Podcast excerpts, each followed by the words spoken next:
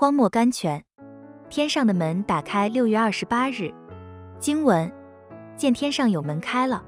圣经启示录四章一节，你一定记得约翰为神的道，并为耶稣做见证，增求在那名叫拔摩的海岛上，一个凄凉、冷落、荒野的监狱里，离开了以弗所的亲人，断绝了教会中的交通，所接触的尽是些不相投的俘虏。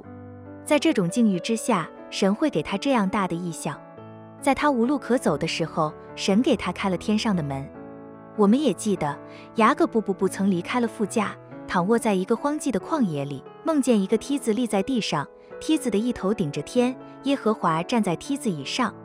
不止这两个人，还有许多信徒。从人的眼光看来，他们的境遇未必能使他们得到这种启示。可是事实上，他们都曾看见天上有门为他们开了。许多囚犯俘虏。许多被痛苦的铁链束缚在病榻上的长期受苦者，许多孤单漂泊的旅客，许多被家务缠累不能来聚会的妇女们，都曾看见过天上的门为他们打开了。但是这是有条件的呀！